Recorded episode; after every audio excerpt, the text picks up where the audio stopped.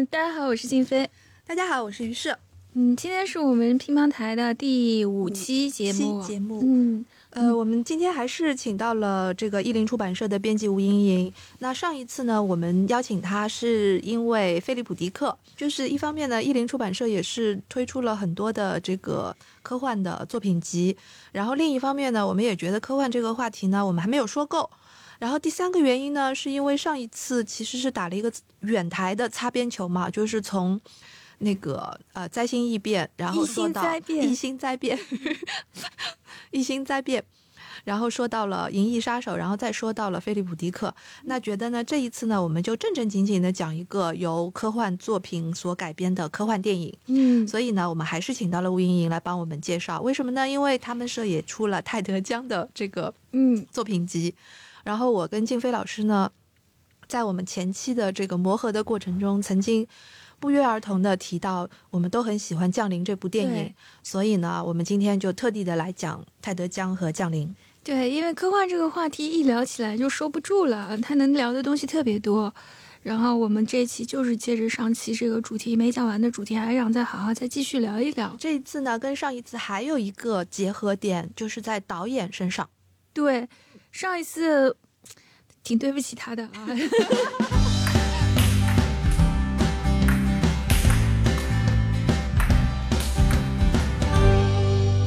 为了说这个雷公，我们也有影迷把那个雷德利·斯科特叫做雷公或者老雷，嗯 说他那个八二年特别好，然后说那个《银翼杀手二零四九》这一部真的是不行啊。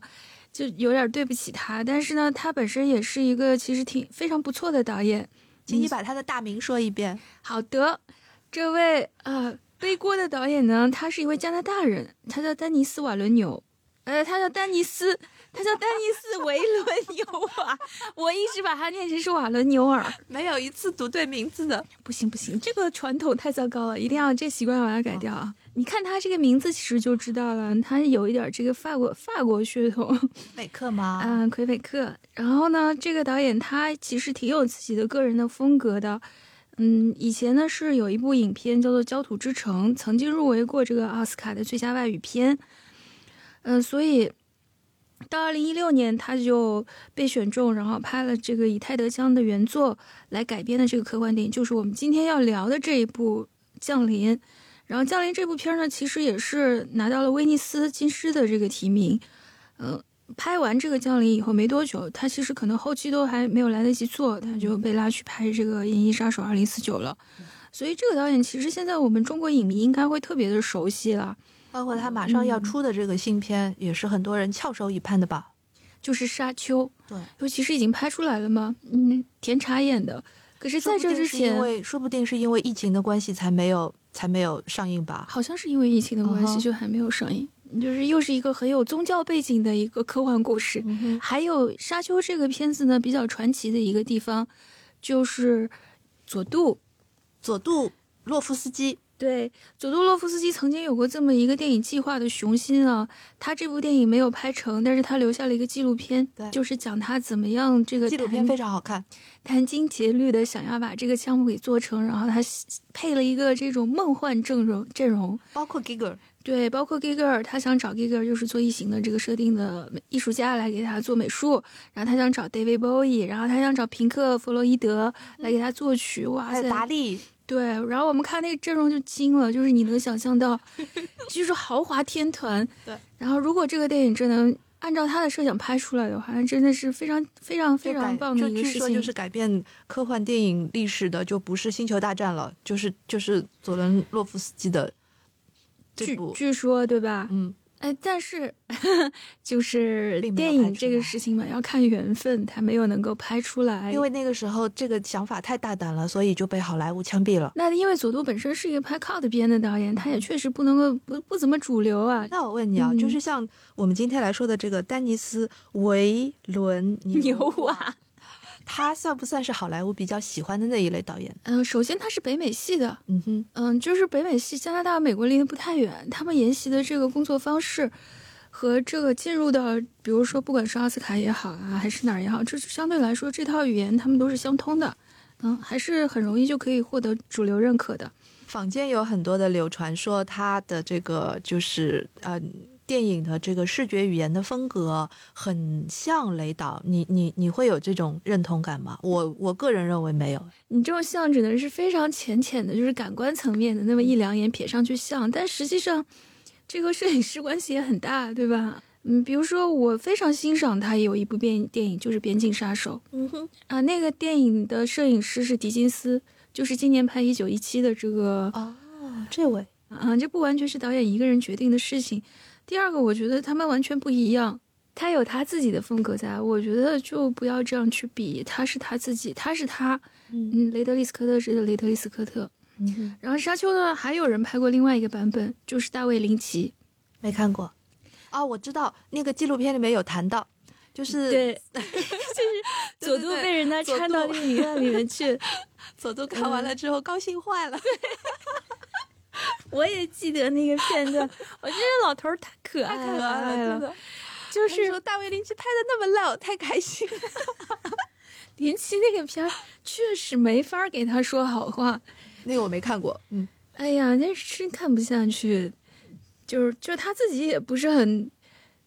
想提这茬儿，他拍完这片儿，他就哎，就你们都忘了吧，我还拍过这么一个电影。那所以这个这个这个片儿，反正也曾经是一个烫手山芋啊，在好几个人的手里丢来丢去，不知道最后击鼓传花，可能传到维伦纽瓦这里，看他能处理成什么样吧。嗯，但我所以我们今年应该是看不到了，但明年吧，明年应该能够看到他的这个《沙丘》。嗯，他有他有他自己的一些电影语言处理故事的细腻度，我觉得我都还是挺喜欢的。但是另外一方面呢，它也有一些非常明显的，就是大工业的生产体制下面的电影出现的一些通病。这个是我非常能够感受到的。嗯，他很熟练，他在这个体系当中生存，你可以觉得是非常游刃有余的。那但是他的作者性就差很多了。就或者说，我们压根儿就不用作者性的那种评判标准去评判或者说就是就是个性吧，就是嗯，我觉得他的片子给我的感觉是其实没什么太大的个性，就打磨的很好，是的，打磨的非常顺畅，甚至有一些地方你都觉得有点太媚俗了，就是为了讨好观众就这样子去处理的。但是你要说他，哎呀，你多有个性，我觉得真真真真看不出来。嗯。那我再问你第三个问题，今天我的职责就是来问问题的，那就是我呃，我们今天要说的这个《降临》这部啦，你觉得在《降临》这部里面，它的这个媚俗的成分多呢，还是还是个性的成分多呢，还是哪些好哪些不好？这不就是我们今天整期节目的主题吗？我答完咱们就可以回家了。您先答，嗯。降临，我觉得最可笑的地方啊，可能也是整个好莱坞阵营他那政治立场的原因。最可笑的地方，当然就是，特别是从我们的角度来看，就是对中国的刻画，用了非常多的中国元素。这是这两年我们可以看到非常多的这种北美电影和好莱坞电影特别爱讲的一个事儿。但是他们对于这种遥远的东方的想象，总是会落入一种荒唐的画面当中去。比如说，他对这个。商将军的刻画，还有就是他对这个化解全球危机的一种对虚构的想象，这个太幼稚了。是的，这个就是 这是童话，就简直吐槽不知道 从何吐起的一个点，就是那么好的一个故事，结果就硬生生的被搬入到了一个好莱坞式的幼稚的军事军事片的一个一个一个模式模式里面，对，就是类型片的一个结果，就是这段真的是非常可笑。所以我们今天来说的呢，就是关于小说，呃，关于小说跟电影的这部分呢，基本上是在电影的前半段，呃。好的东西都在前半段，然后那个 这个世界大战会不会爆发？呃，中国是怎样化解了这个危机？等等等等，这个后半段的剧，这个戏剧性的处理，这个是我们并不看好的。它这个整个就是电影化的过程中，我觉得这可能是制片方的一些一些压力也好啊，还是说就是可能电影嘛，毕竟有一些票房压力，还是这个就是做电影的人对于观众的。就这么没有信心，觉得说你们只配看这么幼稚的故事，就是全世界的观众就唯一能够看懂的，难道就是几大巨头在那边在一个电视屏幕上面讲了几句话，然后就决定要做这个还是做那个，就是真的很可笑。对，嗯，这可能也是制片厂制度下的一种制作电影的弊病了，就是不可避免的弊病。因为做电影决策的人，他其实离观众是很远的，而一个电影的制作周期很长，可能有一年到两年那么久。就这个片子来讲，远远不止一两年，因为从编剧开始改编泰德江的这个原著开始，就已经不止一两年了。因为一开始他改编了的时候，都没有人要拍，一直都没有人要拍，大家都不看好这个项目，是吧？呃，因为大家会觉得说，像这样的一个故事不太适合拍电影吧？嗯，就是那正好，我们现在就先介绍一下泰德江这一位，就是科幻的作家，原这个原作家。嗯，特德江呢，就是一个非常精致的、细腻的。然后这样的一个就是作家，不管是他呃在他的文风啊，还是在他的一些设定上，都能看出非常精巧，就跟打磨的那种痕迹。这可能也是跟特德江写的非常少有关系。就毕竟他出道三十年，只写了十七个短篇。因为科幻小说呢，它就是一直被认为是一个就是文学性跟思想性都不太够的一个非常庸俗的类型小说，所以就导致可能很多就是主流文学。那个小说家可能都不想承认或者羞于承认，就是自己写的是科幻小说，就有这样的一个一直有这样的一个歧视在那边，所以后来也陆续出现了几次，就是文学运动，就包括那个赛博朋克，包括新太空歌剧，包括蒸汽朋克，后来什么还有丝绸朋克等等等等，就是其实嗯到最后嗯就是一个整体的感觉，就是它的类型的边界，就是科幻小说的类型边界是在逐渐被模糊的。所以呢，就是泰德江，他是这个华裔的美籍的第二代移民，嗯，然后呢，他以前就是学的学位是计算机科学，嗯，然后呢，他毕业了之后到那个西雅图定居的时候呢，做的这个本职工作是在软件公司做技术文档写作，很好玩吧？做技术文档写作，所以他并不是编程啊什么什么的。虽然医生，嗯，这个降临的原著原著。是一个很短的短片，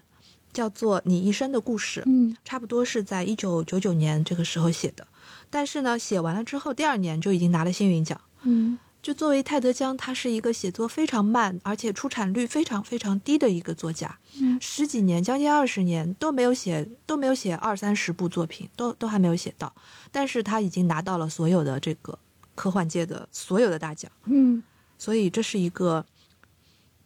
挺奇怪的一个一个作家，那他奇奇怪的一个点就是刚刚我说的这个他的这个出产量和得得奖率是不成正比的。对，对于很多这个兢兢业业在家里面 日就是每天都在写文章的那些网文作家或者什么来讲，菲利普迪克对，然后就觉得心里面会非常的就是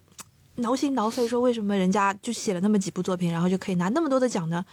其实这里面有个最主要的原因，就是泰德江他作为一个写作者来讲，他的一个想法跟别人是不一样的。首先，他擅长短篇写作，嗯，他不会就是一下子就跳入一个长篇的一个像沙丘一样的那样的一个鸿篇巨制当中，嗯嗯。然后短篇小短篇写作有一个有一个地方，我觉得是特别适合他的，因为他是思考型的作家，他是一个人文型的思考型的作家，所以呢，短篇是特别适合就是浓缩这样的一个想法。然后其次呢，他会喜欢去想一个创造一个自然运行法则跟符号系统被改变了的世界。然后在他的这个短篇小说里面呢，他就会着意的先去构想一个世界。嗯，他这个构想就会占用他很多的时间，因为他要把这个这个小说里面的这个世界想得非常的完美了、完整了，然后他才下笔去写一个小小的故事。然后这样的一个世界跟我们的这个现实世界呢，有很多地方。是完全不一样的，就比如说这个你一生的故事里面，他对于这个时间、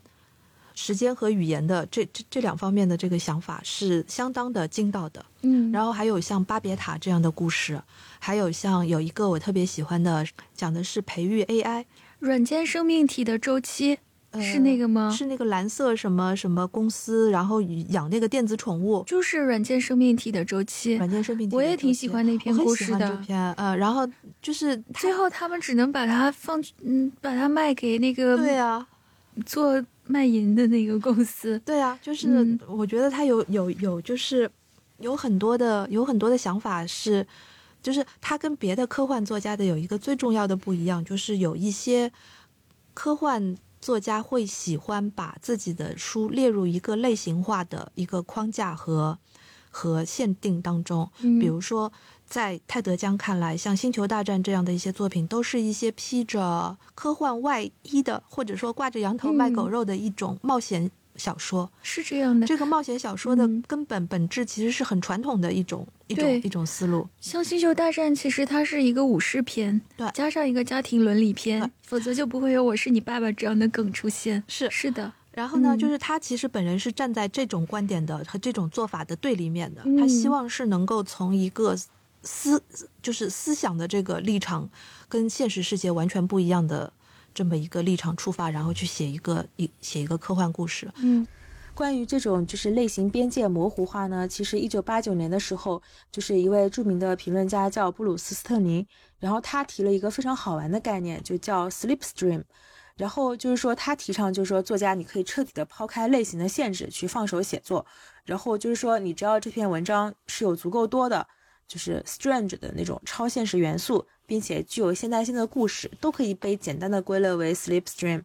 然后其实这个时间点也是非常巧，因为他是一九八九年提出这样的一个概念的。然后一九九零年的时候，就是特德·江他写了他的处女作《巴比伦塔》，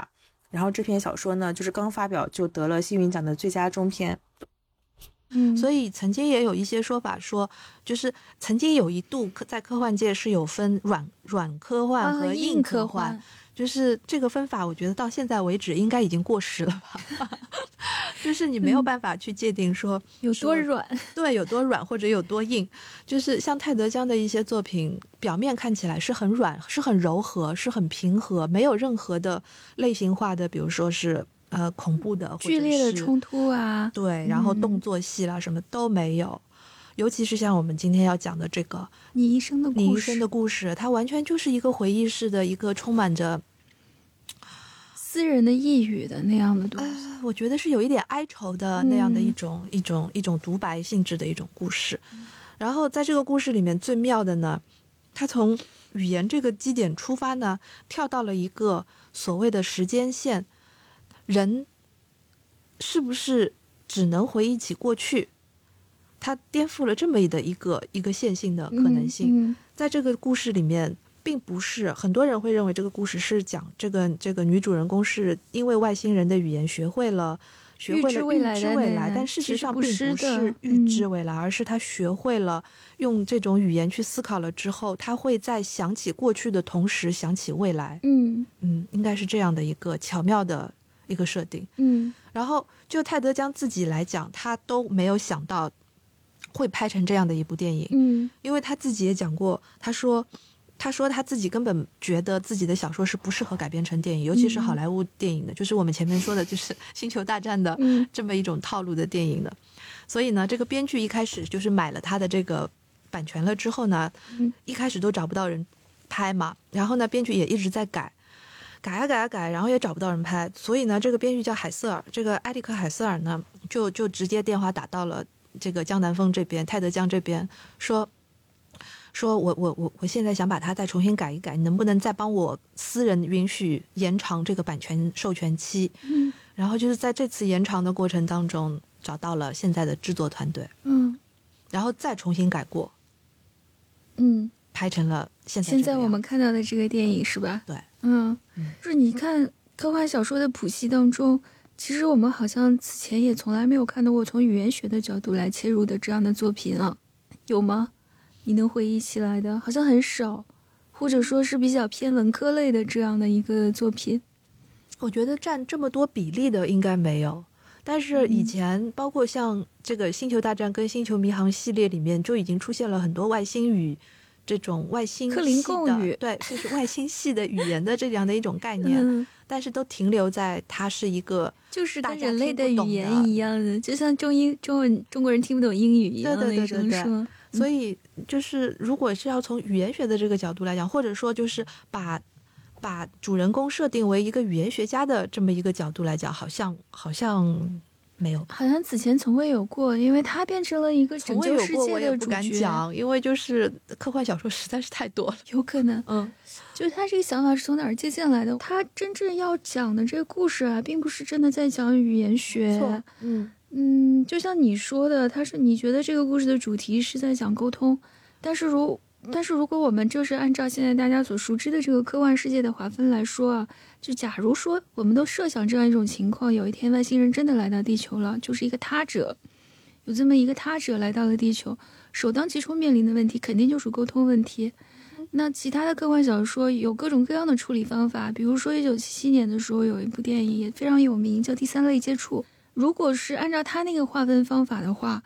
呃，像降临这个故事其实应该算第五类接触。可是你看第三类接触里面就是一群小绿人儿开开心心的跳出来，跳出那个飞碟，然后啊，地球人你们好呀什么的。但是即便是在那个故事当中呢，就是斯皮尔伯格也面临着这样一个问题嘛，嗯，咱俩咋交流呀？他就没有办法交流，所以他就想了一个特别傻的办法，就是一段旋律，然后地球人当当当当当弹一个几个音符，对面当当当当当给他回了啊，你好你好是朋友，就特别傻。完了以后，还有比如说像卡尔萨根，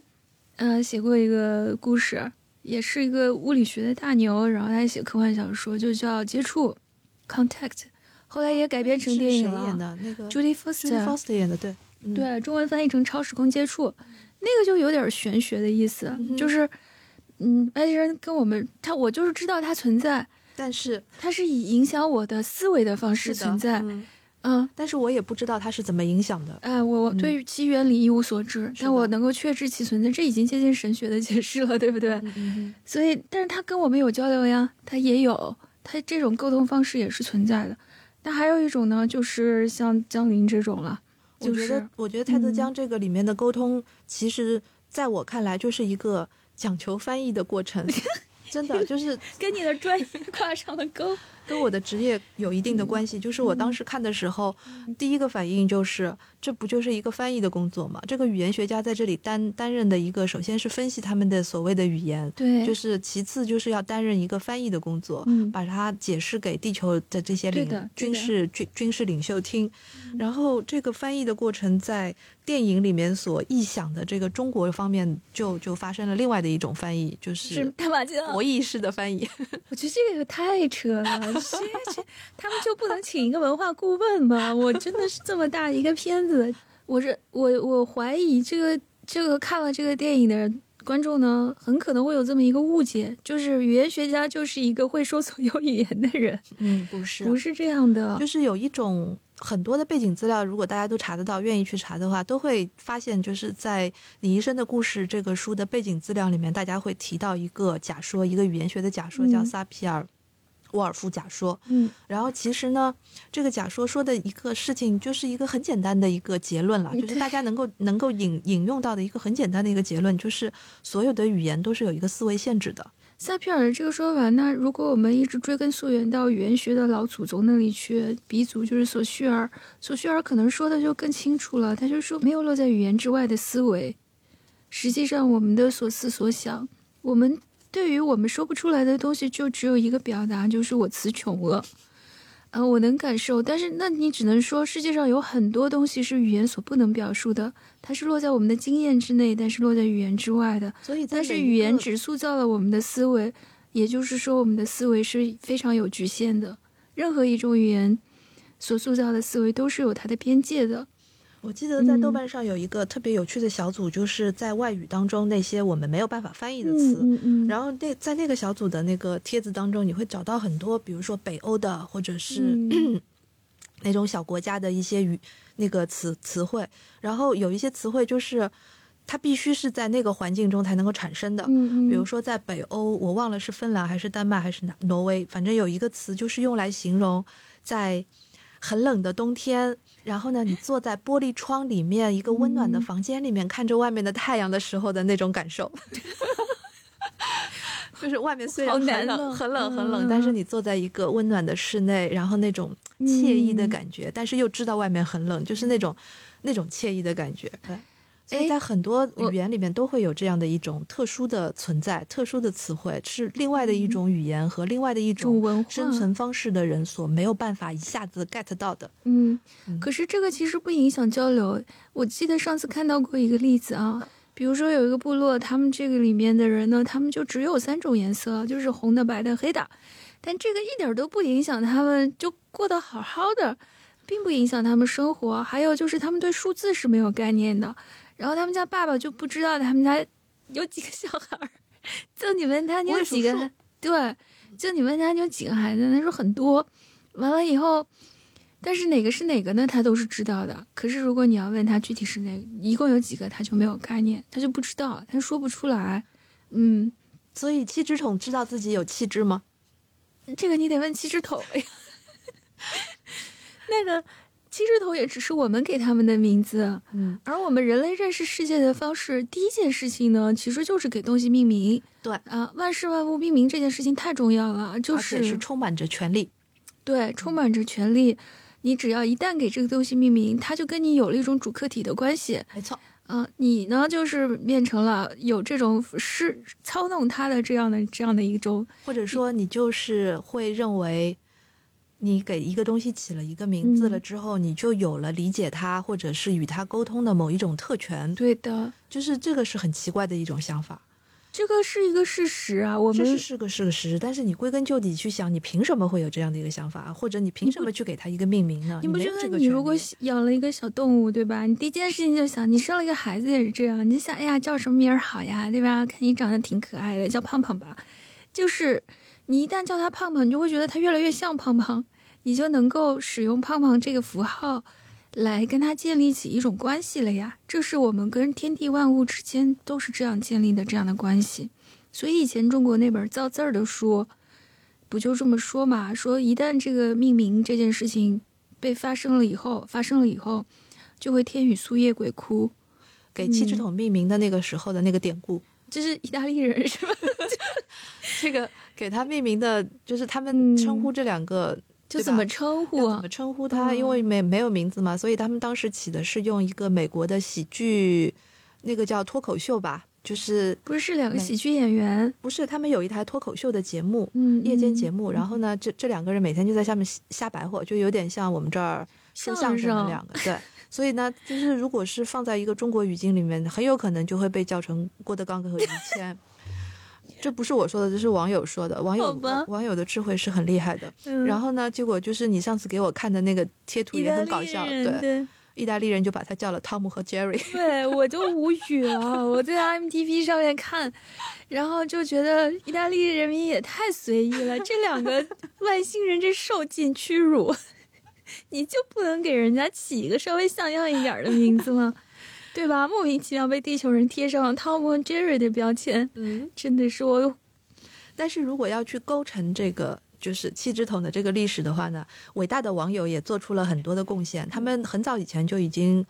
呃，构成出了一个这个桶状的身体和和很多肢这个这个这个触角的这么一个形、形态呢，其实早在一九一七年还是一九一八年的时候的那个 Lovecraft 的科科科幻小说里面就已经出现了。这是章鱼形状的而且就外星人，没有，它是一个像酒桶一样的，然后呢，上面也是一条一条，然后旁边还有就是好像是很多很多个触角，嗯、不止七个，不止七个，对，嗯嗯，但但是你知道吗？小说当中对七只桶还有一个生理性细节的描写，电影里面完全没有说，也没有必要说。但是我觉得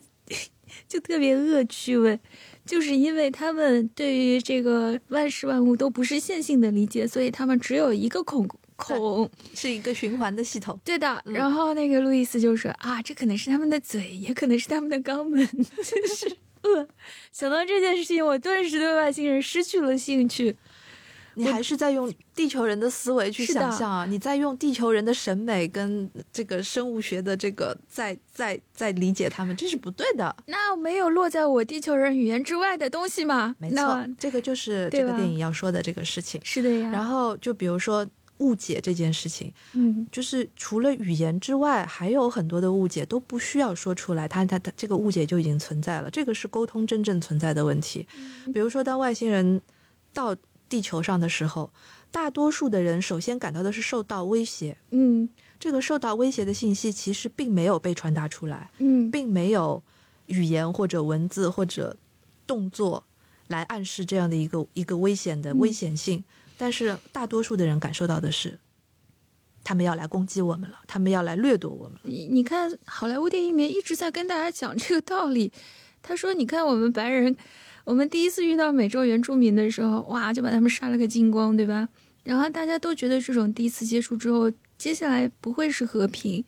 必然而来的殖民思想的延续呀。嗯，是的，因为我们好像是从过去文明和文明之间的接触当中得到的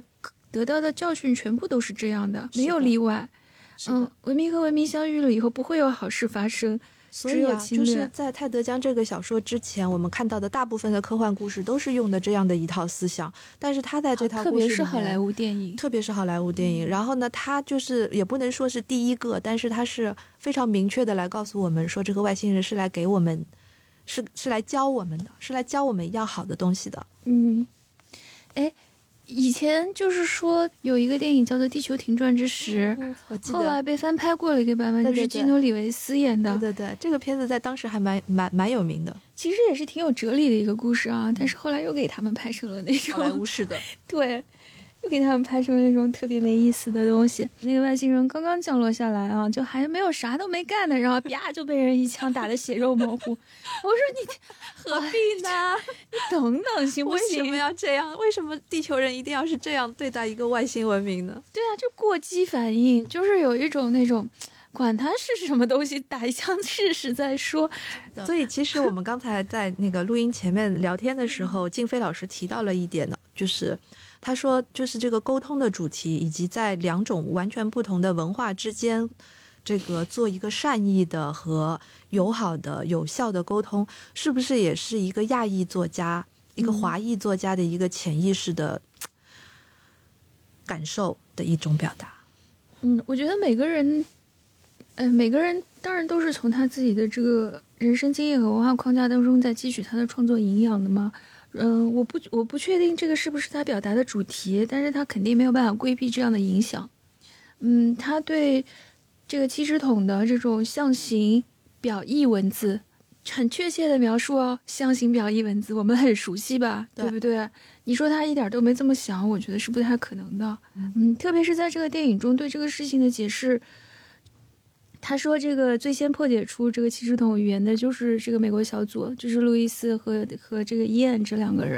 然后是中国人教他们打麻将，教他们战争和博弈。我说你们搞错了吧？哇！然后在书中的描写啊，书中的原文描写说七支筒的文字呢是会意象形语标文字，然后呢他的那个视觉形象是略微像连笔草书，嗯，电影中压根儿就非常的像毛笔和墨水墨水写出来的东西了。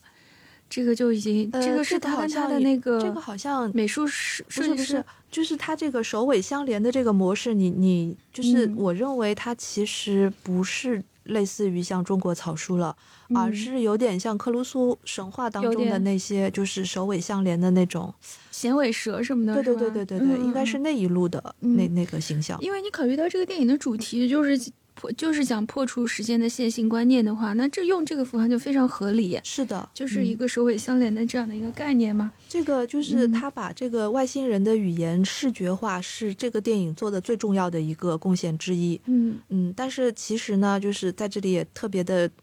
说一下，就是它其实跟原著当中的那个想法还是有点不一样的，那我觉得已经就是 pretty accurate 了，已经非常嗯已经改相编的很好了。已经，相当精确了。我对这个东西，我觉得视觉呃电影的视觉还原其实是很很地道的，对，没有什么好的，没有嗯什么可值得去批评的。批评的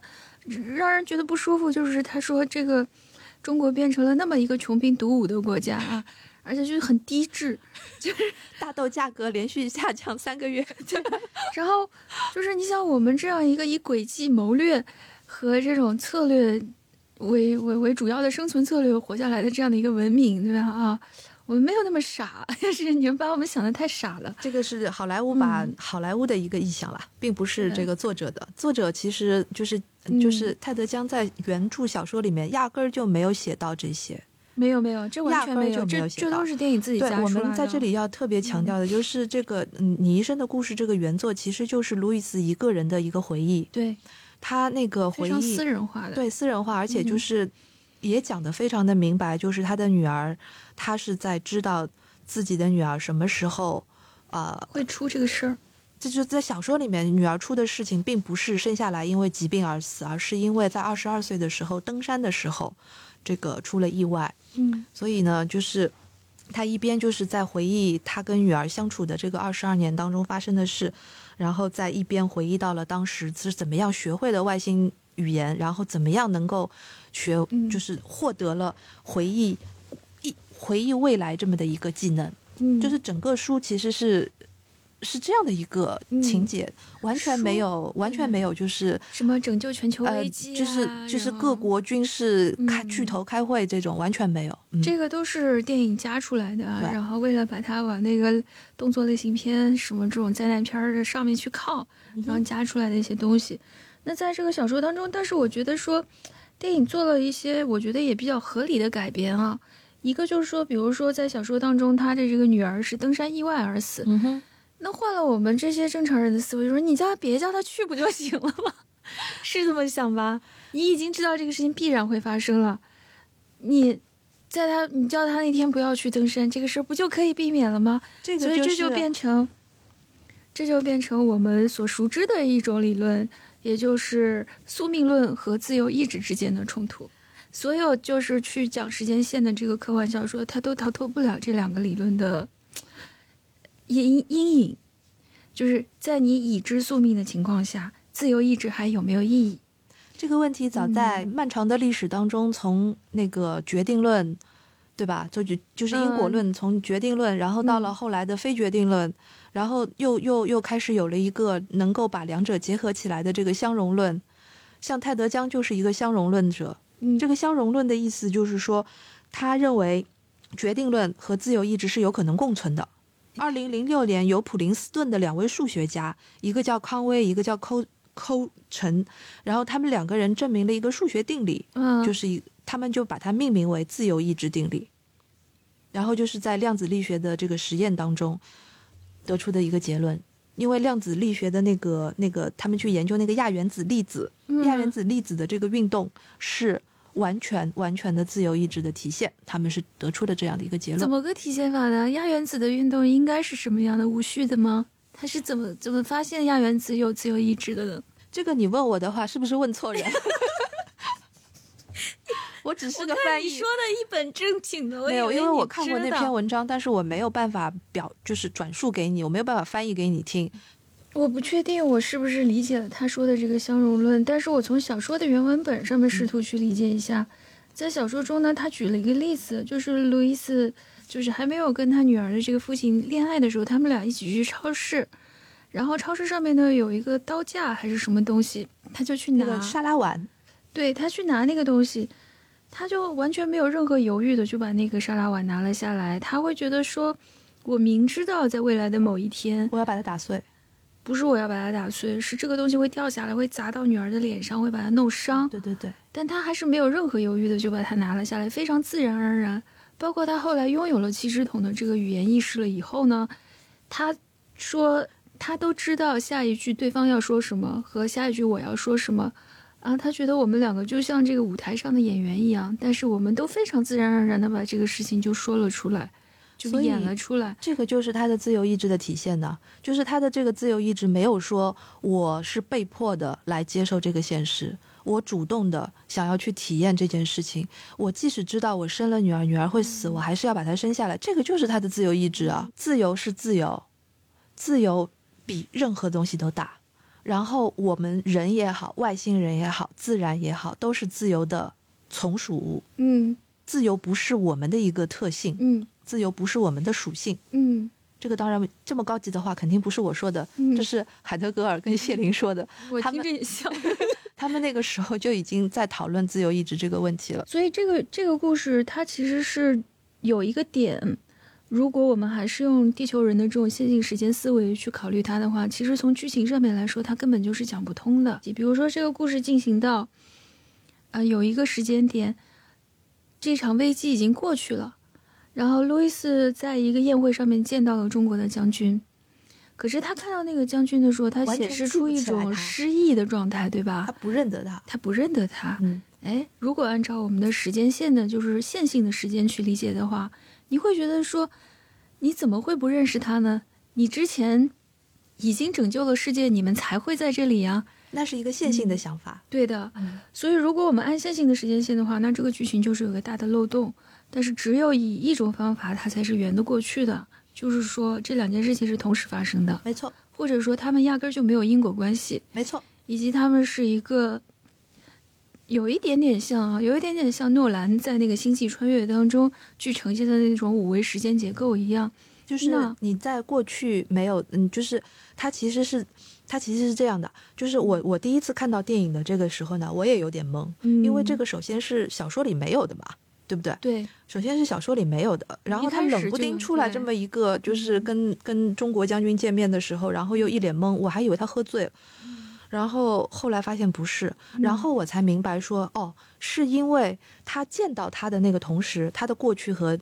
对，未来才在那个点发生，涌现出来了。对对，所以他才后来他是想起来，嗯，他是想起了过去他曾经对未来做了一些什么事情，你看，这就是我们语言的局限。因为当我们在说想起来的时候，好像就是这件事情已经发生过了，但实际上，呃，我们要表述的是，是我们想刚刚想到了未来，你看就没有办法说，对不对？嗯你在表达的时候就是会遇到障碍，没有这样的东西能够描述它。这个电影就已经很不容易了。如果那个东西不是一个编剧的大 bug 的话，否则就真的是一个大 bug。嗯我觉得他那个故事最后有一点还蛮感人的，那台词有一句写的非常感人，就是最后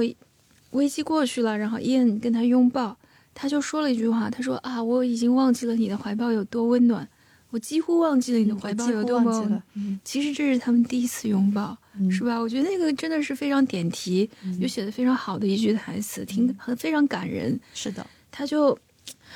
呃，通就是完全超越了这个时间的线性时间的这样的一个魔咒去讲的这个事情。所以我就在想，就是嗯很多人如果一开始没有看过小说，嗯如果一开始没有看过小说，肯定在看第一遍这个电影的时候会很懵，会觉得以前的那些闪回，就是以前跟未呃记呃，就是他在当下想到的未来的那些闪回，是过去已经发生的，对的，因为我们有过观影经验的人，我们会下意识的以为都那些片都是闪回。对，嗯、我们永远是在一个线性的时间线上去处理故事，是的。就包括“故事”这个词本身。你看中文故事，对，中文叫故事，故就是过去，说明这件事儿已然完成了。我们中文里面因为动词没有时态，我们没有这个什么完成时，我们看不出来。但是我们说已经过去，已经完成的事情，我现在再讲给你听，才是叙述嘛，才是叙述，是一个有现在时态意思的东西。那我们这么一说的话，那这个东西就是，哎呀，路易斯以前在闪回，实际上到了影片的结尾，他才告诉我们那个东西是闪前，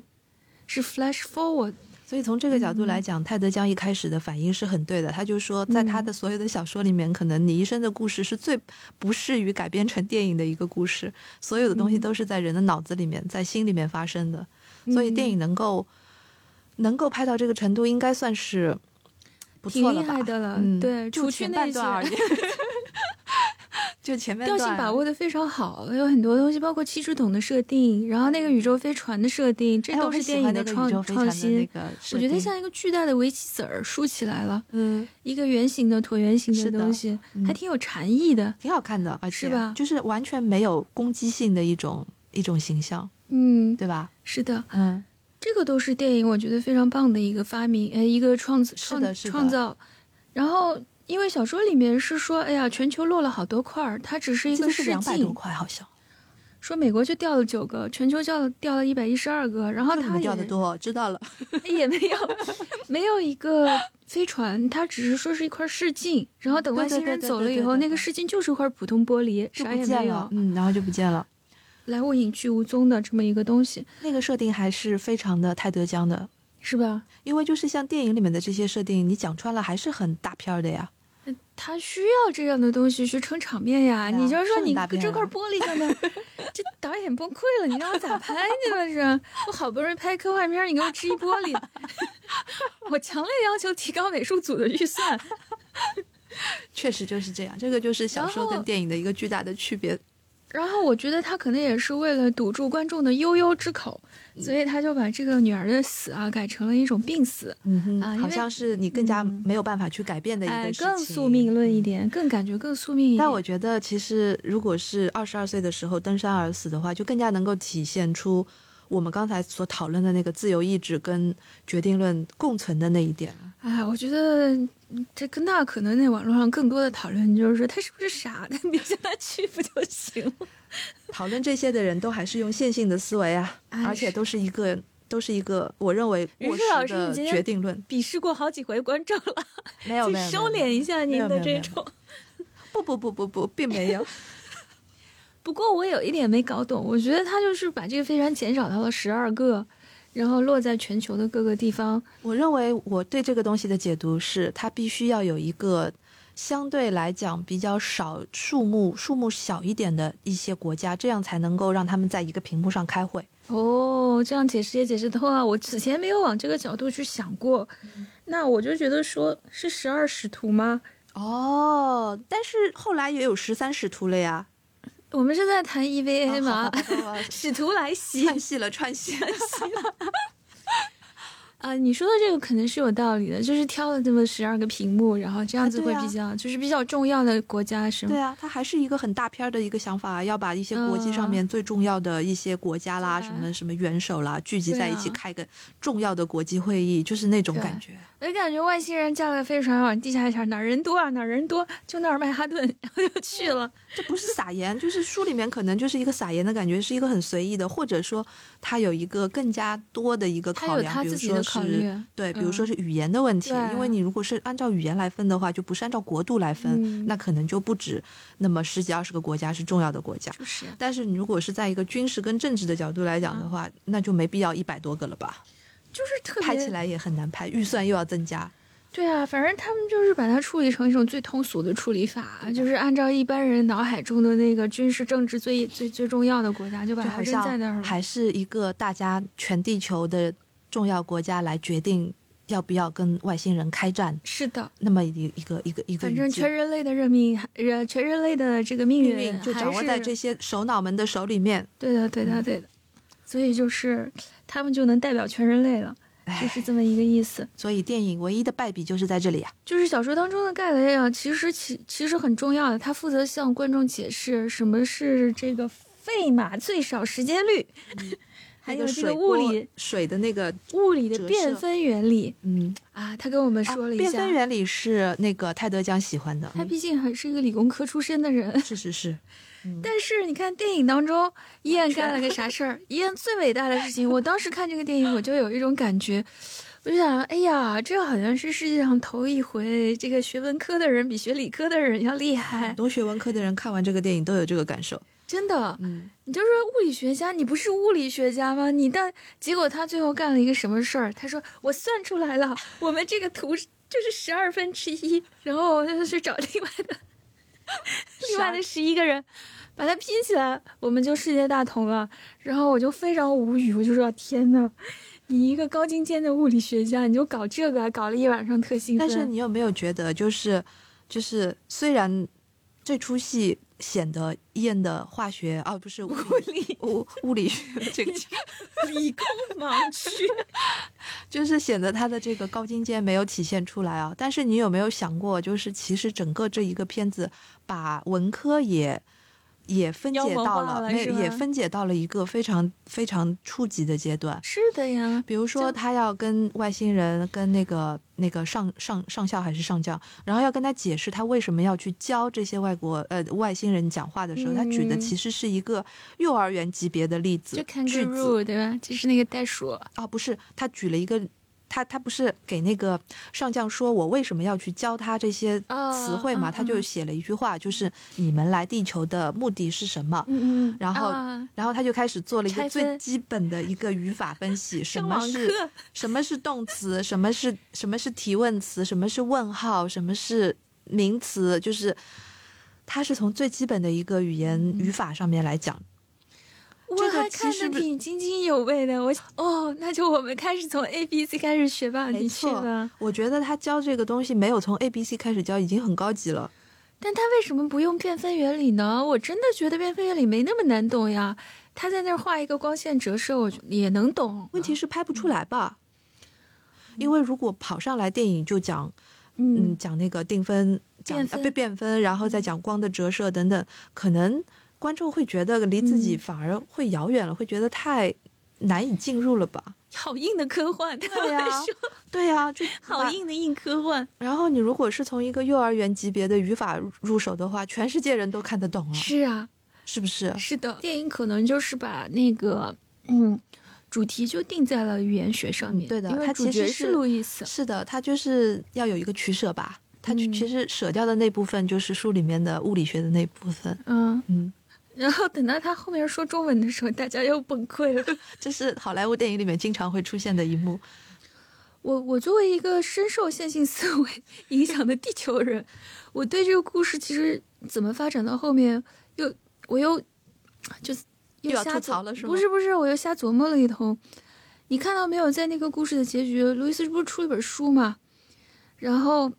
他等于是说开始在大学里面上这门课，对，想把它七书桶的文字交给更多的地球人。传承。又传戏了。那我们就设想这样一种情况：假如全体人类通全部都具有了这样的一种